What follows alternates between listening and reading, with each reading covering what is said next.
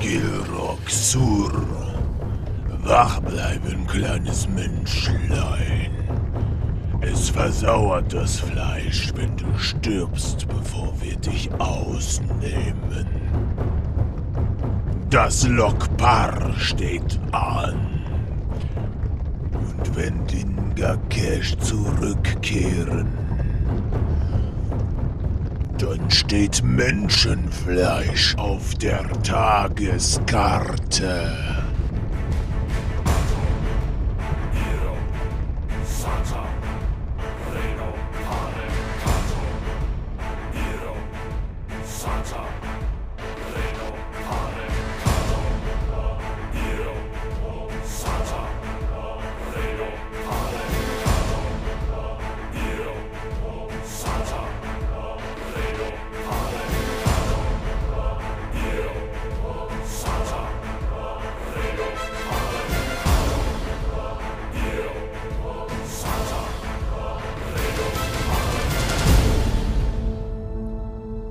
Damit herzlich willkommen zu Würfel mal auf, einem Podcast für alle SpielleiterInnen, in dem ich euch meine selbstgeschriebenen One-Shots und Kampagnenideen vorstelle. Auch das heutige, etwa vier- bis fünfstündige One-Shot kannst du dir komplett kostenlos auf meiner Website als PDF herunterladen. Klicke dafür einfach in die Folgenbeschreibung. Das heutige One-Shot stellt eine Fortführung der Idee dar, Kurzabenteuer zu gestalten, die es Neulingen ermöglicht, einmal verschiedene Volksarten auszuprobieren. Wir alle kennen das. Wir haben angefangen, Pen and Paper zu spielen und klar, die Menschen sind uns bewusst, wie sie funktionieren, wie sie auch in einer Fantasy-Welt funktionieren, aber da hört es bei den meisten Neulingen vielleicht auch schon auf und dann ist der Respekt zu groß, sich mit einem anderen Volk zu beschäftigen. Man weiß vielleicht gar nicht, wie spielt man einen richtigen Elfen, einen Ork, einen Zwerg oder einen Halbling oder sonstige Volksarten. Und genau aus diesem Grund hatte ich in Folge 2 ein zwergenspezifisches Abenteuer geschaffen, das meinen Neulingen die Möglichkeit geben sollte, sich sehr zwergisch zu verhalten und vor allem die Möglichkeit geben sollte, einmal kennenzulernen, was bedeutet es eigentlich, ein Zwerg zu sein, wie funktioniert eine zwergische Gemeinschaft, welche Ideale, welche Tugenden und welche Bräuche werden dort gepflegt. Und um diese Reihe weiterzuführen, werden wir heute das Lager wechseln und in die Reihen der Orks schauen. Genauer genommen der Halborks, denn sofern man nicht eine komplett böse Kampagne spielen will, muss man sich die Volksart der Halborks heranholen. Und das birgt auch schon eine erste sehr spannende Komponente bei dieser Volksart. Denn als Halborg ist man immer mit dem orkischen Blut in seinen Adern konfrontiert, mit dem, was es bedeutet, nämlich rohe Gewalt, Boshaftigkeit und elendig schwelender Hass auf Menschen und alles Menschliche. Gleichzeitig trägt man natürlich auch das Gute in sich, das Menschliche. Und so steht man gewissermaßen zwischen den Stühlen und wird von beiden Seiten aus eher abfällig behandelt. Ich habe dieses One-Shot so konzipiert, dass es einerseits einen Schwerpunkt hat, der SpielerInnen die Möglichkeit gibt, zu erfahren, wie Orks zusammenleben. In diesem Fall sind es Stammesorks, die nomadisch durch die Ödlande ziehen und sich wirklich sehr wie ein Tribe verhalten. Und andererseits dient es auch dazu, eine Möglichkeit einer Background-Story zu geben. Denn gerade wenn man einen Halborg vielleicht oder eine Halborken spielen möchte, fällt einem vielleicht keine gute Idee ein, wie man das orkische Erbe in seiner Historie verorten kann, ohne sich für eine Seite entscheiden zu müssen. Und natürlich habe ich für interessierte SpielleiterInnen auch eine kleine Mechanik eingebaut, womit man sich etwas ausprobieren kann, nämlich die Mechanik der Flüche und wie sie wirken. Aber genug geteasert, gehen wir einmal ins Abenteuer rein. Die SC, also die SpielerInnen-Charaktere, sind als Halborgs die fleischgewordenen Überreste der Plünderungen der vergangenen Jahre und stehen zu Beginn des Abenteuers kurz vor ihrer Stammesanerkennung, der Lokpar. Bis dahin dienten sie dem Stamm mit niederen Arbeiten, wie mit Kochen, dem Tragen von Zelten und Ausrüstung oder dem Häuten von Kaninchen oder anderen Kleintieren. Hier kannst du als Spielleiterin auch sehr kreativ werden, welche Arbeiten das gewesen sein könnten, je nach Grad oder je nach Art deiner Spielerinnen. Kinder, die aus dem Missbrauch der verschleppten Menschenfrauen entstanden sind, müssen sich im Stamm der Grog Kantosh, das ist der Stamm, in dem dieses Abenteuer stattfinden wird, beim Erreichen des 16. Lebensjahres einer Prüfung unterziehen, um als vollwertige StammesmitgliederInnen aufgenommen zu werden. Rein orkische Kinder müssen das Lokpaar auch absolvieren, allerdings werden sie nicht verstoßen, sollten sie die Prüfung nicht schaffen. Sie dürfen dann im nächsten Jahr ein zweites Mal antreten. Das heißt, hier bauen wir einen Grundkonflikt auf. Möchte überhaupt das Individuum hier Teil des Stammes werden? Also hat es die ganzen Jahre der niederen Arbeiten damit verbracht, davon zu träumen, einmal ein großer Krieger oder eine große Kriegerin zu werden? Oder sieht das Kind vielleicht diesen Stamm mit Verachtung entgegen und plant schon seit Jahren seine Rache? Ein bisschen über die Grog Kantosh solltest du deinen SpielerInnen schon mit an die Hand geben. Natürlich einerseits, dass sie ein nomadischer Stamm sind, die durch die großen Weiten der Ödlande ziehen, stetig auf der Suche nach Raubtieren zum Jagen und Zähmen, Dörfern zum Plündern oder gegnerischen Stämmen, um ihre Kraft im Zweikampf mit anderen Orks zu testen. Dabei folgen sie dem Lauf der Natur und leben im Einklang mit den Herdentieren der Ödlande. Sie töten also nicht wahllos alles, was ihnen vor die Axt kommt, sondern besonders die Auerochsen sind ihre Spirit Animals. Das heißt, ähm, sie nehmen von den Auerochsen nur das, was sie gerade brauchen und nur so viel, wie sie gerade brauchen und nutzen sie sonst eben als Orientierungsmaßnahme, wann der Winter in den Ödlanden aufhört und die große Eisfläche, die sie von der noranischen, also Menschengrenze trennt, zurückzieht. Andererseits sind sie natürlich auch Orks und deswegen unerbittliche Krieger, die nichts mehr hassen als Schwäche und Menschlichkeit. Bei der Charaktererstellung der Halborks kannst du deinen SpielerInnen die Möglichkeit geben, sich einer Gruppierung zuzuordnen. Denn die Aufnahme in den Stamm bedeutet natürlich auch, dass man für den Stamm wichtige Aufgaben übernimmt. Grundsätzlich gibt es in dem Stamm der Gror-Kantosh vier Gruppierungen. Da wären erstens die Waldläufer. Die Waldläufer der Gror-Kantosh durchstreifen die Wildnis der Ödlande auf der Suche nach wilden Tieren zum Zähmen oder Erlegen. Es obliegt ihnen auch die Fährte von Menschen aufzunehmen und sie bis zur Erschöpfung zu jagen. Die mächtigsten von ihnen reiten auf anmutigen Tigern oder Bären. Sie neigen dazu, lange alleine in der Wildnis zu verbringen und nur sporadisch zum Stamm zurückzukehren. Zum Beispiel zum Lokpar. Deswegen sind auch jetzt zu dem Zeitpunkt, wo das Abenteuer beginnt, alle Waldläufer zurück zum Stamm gekehrt. Als zweite Gruppierung sind die Skalden zu nennen. Die Skalden sind sehr wichtig für den Stamm. Sie sind das Gedächtnis und die Eventspezialisten des Stammes. Es gibt kaum Schriftkultur unter den Orks und deswegen erzählen sie die Sagen der Krieger am Lagerfeuer oder trommeln rhythmische Vibes zu einer Vereinigung oder zu Ehrungen. Die dritte Gruppierung ist zweifelsohne die größte Gruppierung, die Krieger. Die Krieger sind natürlich sehr beliebt.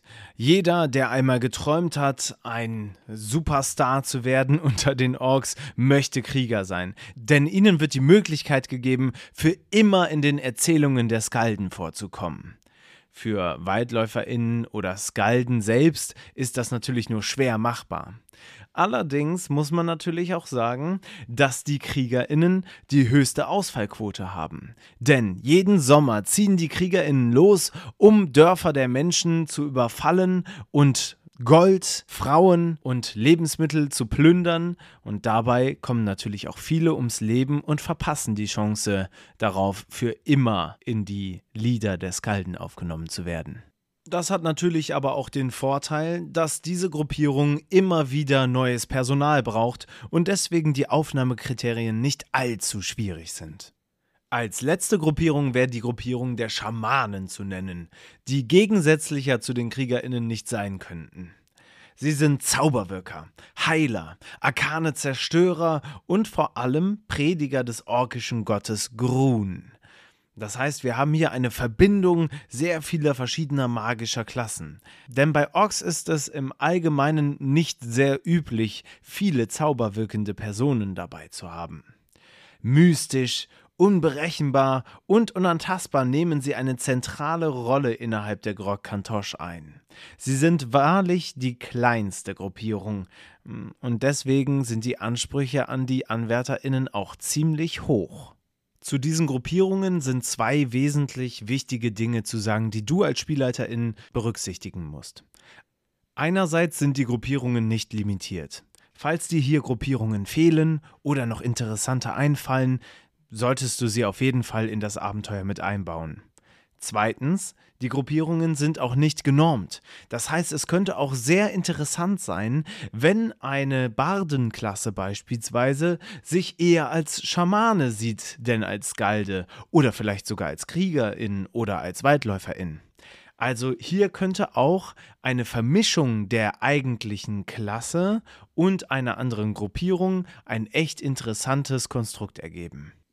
Der erste Tag des One-Shots sollte am besten damit beginnen, dass Sie am frühen Morgen aufwachen.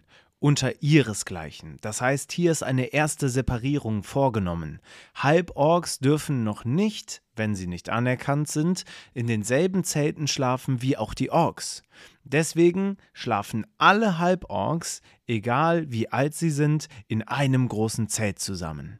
Doch sie wissen es genau. Heute steht das große Lokpar an. Und sie als Ngakesh, das heißt, das ist das orkische Wort für Prüfling, haben heute ihren besonderen Tag. Ihnen wurde mitgeteilt, dass Sie sich am Tag des Lokpars in dem Zelt der jeweiligen Gruppierung einfinden müssen, zu der Sie nach einem erfolgreichen Abschluss des Lokpar zugehörig werden würden. Und so geben wir den SpielerInnen die Möglichkeit, sich einmal in dem Lager umzuschauen. Das Lager der Kantosh ist sogar recht groß, denn es umfasst etwa 200 bis 300 Orks. Ihre Behausungen sind große und kleine Zelte, je nach Ansehen und Größe der Familie, die man leicht auf- und abbauen kann. Die wichtigen Orte sind vor allem das Waldläuferinnenzelt, wo man Essen und Ausrüstung erhält, sowie das Schamanenzelt, in dem man Weissagungen erhalten kann und einen Blick in die Zukunft sowie einen gut gemeinten Rat und zuletzt auch noch die fahrende Schmiede, in der Ausbesserungen stattfinden oder auch einfache Waffen ausgegeben werden können.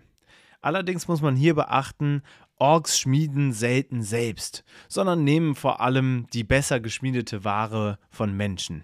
Nachdem sie sich also im Stamm umgeschaut haben, werden sie schließlich auch zu den Zelten der Gruppierungen gehen und sich dort vorstellig machen. Ab Sekunde 1 ist es natürlich sehr wichtig, eine gute Atmosphäre herzustellen. Das Leben im orkischen Lager ist natürlich auch geprägt von vielen Tieren, die herumstreunern, Trommeln, die geschlagen werden und eine allgemein aggressive Stimmung. So wäre natürlich beispielsweise die Ankunft im Kriegerinnenzelt auch nicht eine sehr erhabene, sondern vielleicht prügeln sich irgendwo zwei Krieger in der Ecke, dort liegt jemand besoffen auf dem Boden und eine weitere zahnlose Kriegerin kaut mit ihrem letzten Zahn an einem rohen Stück Fleisch. Das Zelt der Schamanen könnte eine verrauchte, stickige Hütte sein, in der man schon bei Betreten eine leichte Veränderung des Bewusstseins wahrnimmt und unnatürliche Klänge einer Klangschale die Seele in eine nächste Welt befördern. Wie dem auch sei, die Gruppierungen haben bereits erfahren, welche Aufgabe auf die Enger Cash bei ihrem Lokpar wartet. Natürlich dürfen sie ihnen nichts verraten, aber sie machen ihnen klar, dass sie unbedingt etwas für die Gruppierung mitbringen müssen, um ihren Wert zu beweisen. Gleichzeitig machen sie ihnen die Teilnahme an dieser Gruppierung sehr schmackhaft. Sie stellen in Aussicht, was auf sie warten wird beispielsweise bei den Kriegerinnen, eine großartige Zukunft als ein großer Krieger oder eine große Kriegerin, bei den Skalden als einer der größten Geschichtenerzähler oder größten Geschichtenerzählerinnen dieses Stammes, bei den Schamanen unendliche Macht und Zauberei. Und bei den Waldläufern natürlich die Chance darauf, einmal auf einem Tiger oder einem Bären zu reiten. Und dieses Tier als seinen Gefährten in die Schlacht zu führen. Damit soll natürlich der Konflikt des innerlichen Zerrissenseins, einerseits zwischen dem orkischen Ursprung und dem menschlichen Ursprung, weiter vertieft werden. Denn die Spielerinnencharaktere sollen vor eine Wahl gestellt werden, die ihnen nicht leicht fallen wird. Alles andere wäre ja total langweilig. Nachdem die SpielerInnen bei den jeweiligen Gruppierungen waren, ist es Zeit für die Zeremonie. Jetzt geht es endlich los. Mitten auf dem Dorfplatz hat sich der ganze Stamm eingefunden. Und hier kannst du auch nochmal die volle Palette der atmosphärischen Details auspacken. Trommeln, Geschrei durcheinander, alles, was auch immer du findest, um möglichst eine angespannte, aber auch starke Atmosphäre zu bauen. Vor dem großen prasselnden Feuer steht Wada Akor, der Hauptschamane des Stammes.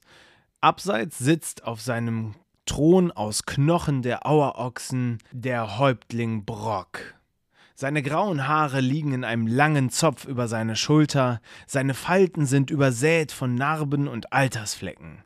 Trotz alledem ist er eine mächtige und starke Erscheinung, allzeit bereit, seine Streitaxt in den Leib eines Feindes zu schmettern. Aber selbst er schweigt, als Wada Akor seine Stimme erhebt und folgendes sagt. Muserate Grun. Seid gegrüßt, ihr Jungorks des Stammes der Grog Kantosh.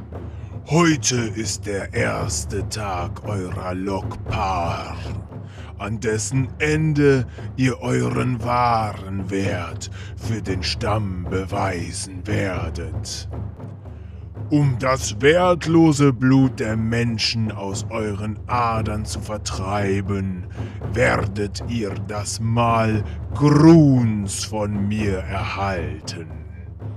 Es soll euch daran erinnern, dass ihr keine wahren Orks seid, bevor ihr das Lokpaar beendet habt. Versagt ihr, war das Blut der Menschen in euren Adern zu stark und nicht orkisch genug für den Stamm. Dann erwartet euch hier nur der Tod. Schafft ihr es, werdet ihr in den Augen des Stammes als vollwertig angesehen. Und damit wird eine Mechanik etabliert, die ich persönlich als Spielleiter hier zum ersten Mal ausprobiert habe und die ich sehr spannend fand. Denn es handelt sich hierbei natürlich bei dem Mal des Grun um einen Fluch, der die SpielerInnen bei ihrer Ausübung der Lokpar behindern soll und damit symbolisieren soll, dass die Halborgs eben nicht ganze Orks sind und deswegen mit einem Makel umgehen müssen. Bei der Auswahl der Flüche muss man natürlich darauf achten, dass man den SpielerInnen das Erlebnis nicht versaut, sondern im besten Fall sogar verbessert. Denn ein guter Fluch kann im besten Falle sehr witzig sein und gar nicht allzu sehr das eigentliche Ziel behindern. Deswegen habe ich eine Auswahl von Flüchen in das PDF gepackt. Dort könnt ihr euch das anschauen und äh, die Quelle habe ich natürlich auch verlinkt, da ich mich äh, habe inspirieren lassen. Nachdem die SpielerInnen das Mahl des Grun empfangen haben, tritt ein Waldläufer hervor und beansprucht das Lokpaar für sich. Er verkündet, dass er gestern die Fährte eines Tigers aufgenommen hat. Den Spuren nach der größte Tiger, den er jemals gesehen habe. Sollten doch die Enga Kesh ihren Wert beweisen und den Tiger aufspüren und töten. Oder zähmen was durchaus den größeren Respekt zutage fördern würde. Hier ist für dich als Spielleiterin natürlich die Möglichkeit, auch eine andere Richtung einzuschlagen. Beispielsweise könntest du die SpielerInnen auch ein Menschendorf überfallen lassen, was durchaus natürlich ja auch seinen Reiz hat. Ich habe hier jetzt erstmal nur den Strang des Tigers aufgeschrieben, weil es ein einfaches One-Shot sein sollte, bei dem sich hauptsächlich der Konflikt im Inneren der Spielerinnen darstellen sollte. Aber konzentrieren wir uns jetzt erstmal auf die Jagd des Tigers. Nachdem die Aufgabe des Lokpa also nun klar ist, nimmt Kork, der Waldläufer, der diese Aufgabe gestellt hat, die Enga Cash beiseite und erzählt ihnen, dass die Vorbereitung auf eine Jagd das A und O ist und sie sich deswegen nun gut vorbereiten sollten. Also bekommen die SC jetzt Zeit, sich im Stamm umzuschauen und eine Ausrüstung zusammenzustellen. Dies wird an späterer Stelle nochmal sehr interessant werden. Was werden die SpielerInnen mitnehmen? Seile, Decken, Rationen, eine Axt? Oder nehmen sie nur das, was sie am Leib tragen, mit und vertrauen auf die Natur der Ödlande? Am besten lässt du deine SpielerInnen eine Liste schreiben mit Dingen, die sie mitnehmen wollen, und nur diese können sie dann später auch im Abenteuer benutzen. Nachdem sie sich also vorbereitet haben, kann die Jagd beginnen. Doch schnell werden sie merken, dass die Jagd nicht die ganze Prüfung ist. Denn wie soll es auch anders sein? Natürlich sind einige der Ork-Kinder nicht wirklich gut auf die Halborks zu sprechen und werden in jeder sich bietenden Situation versuchen, die Halborks an der Ausübung ihrer Lokpar zu hindern. Der gemeinste Ork-Knabe nennt sich Lurk. Lurk ist der mit Abstand kleinste Ork der Gruppe. Seine Hauer ragen prächtig aus seinem Unterkiefer und er prahlt die ganze Zeit damit, bereits einmal einen Menschen getötet zu haben, als er mit seinem Vater auf einem Ausflug war.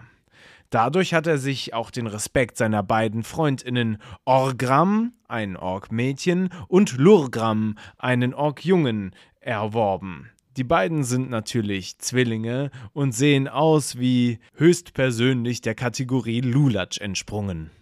Um der ganzen Situation die entsprechende Nervtötigkeit zu verleihen, empfehle ich Lurk mit einer leicht erhöhten Stimme sprechen zu lassen, die so ein bisschen kratzt. Und Orgram und Lurgram mit recht monotonen und etwas belegten Stimmen sprechen zu lassen.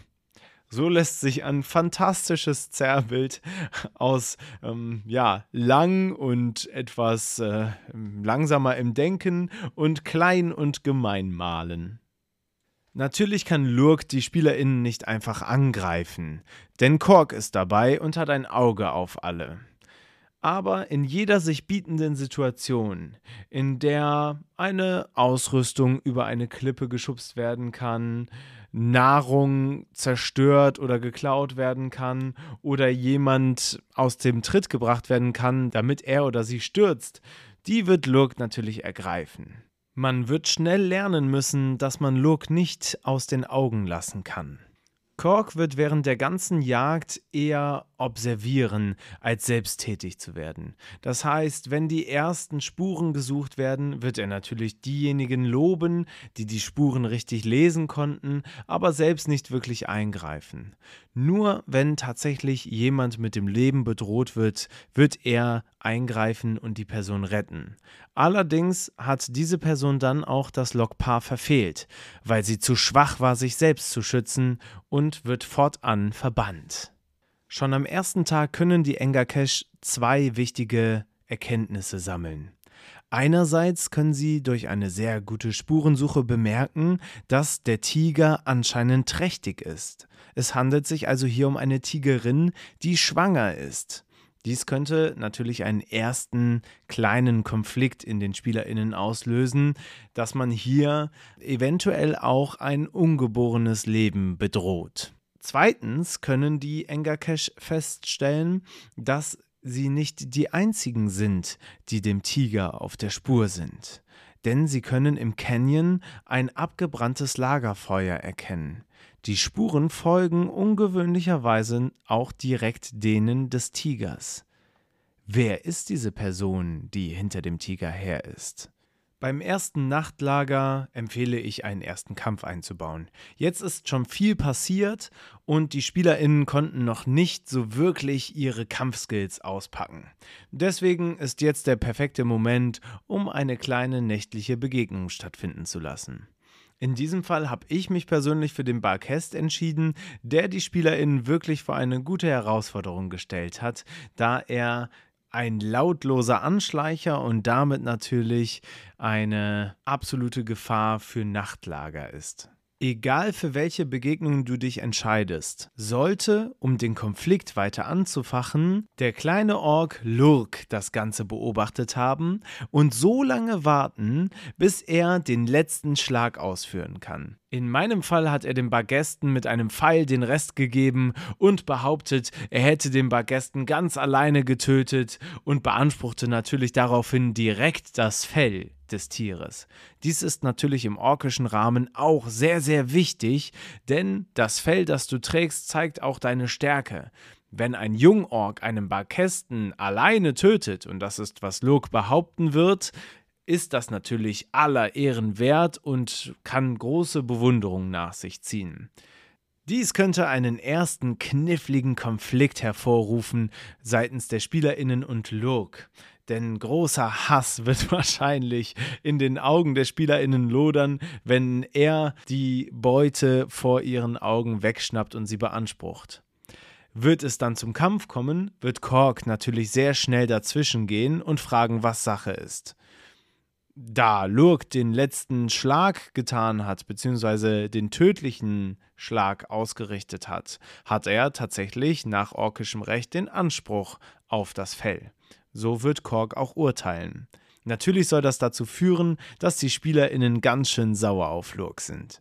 Am Abend des zweiten Tages werden die Enger Cash am Rand eines riesigen Waldes auf einen Erinas treffen, der verwundet an einem Baum lehnt. Dieser wird ihnen erzählen, je nachdem wie gut sie mit ihm umgehen natürlich, dass der Tiger ihn tödlich verwundet hat. Allerdings kam kurze Zeit später eine wirklich bemerkenswerte Person, die das Gesicht eines Drachen trug. Eine wirkliche Abscheulichkeit. Eine weitere Information über diesen ominösen Fremden, der ebenfalls auf der Spur des Tigers ist. Es ist jedoch zu dunkel, um die Spuren genau zu untersuchen, und deswegen entschließt Kork, hier ein Nachtlager aufschlagen zu lassen. Die SC können sich entscheiden, ob sie im Wald oder am nahegelegenen Wasserfall kampieren wollen, was eine Auswirkung auf ihre Erschöpfungsstufe am nächsten Tag haben wird. Früh am Morgen weckt Kork die jungen Engakesh und sagt ihnen, dass er die Spuren untersucht hat und dass ihm aufgefallen ist, dass der ominöse Fremde nicht viel Vorsprung hat und die Engakesh ihn noch heute einholen könnten. Und deswegen entscheidet er, dass die Enger Cash von nun alleine gehen sollen. Jetzt beginnt die Crunch-Time. Denn sofort stürzen Lurk, Orgram und Lurgram in den Wald und sprinten den Spuren des Tigers hinterher. Es wird mühevoll sein, mit den Jungorks mitzuhalten, und wenn sie es nicht schaffen, kommt es darauf an, was die SC in ihren Rucksäcken haben, um noch rechtzeitig am finalen Ort aufzutauchen. Der finale Ort ist eine Lichtung inmitten des Waldes.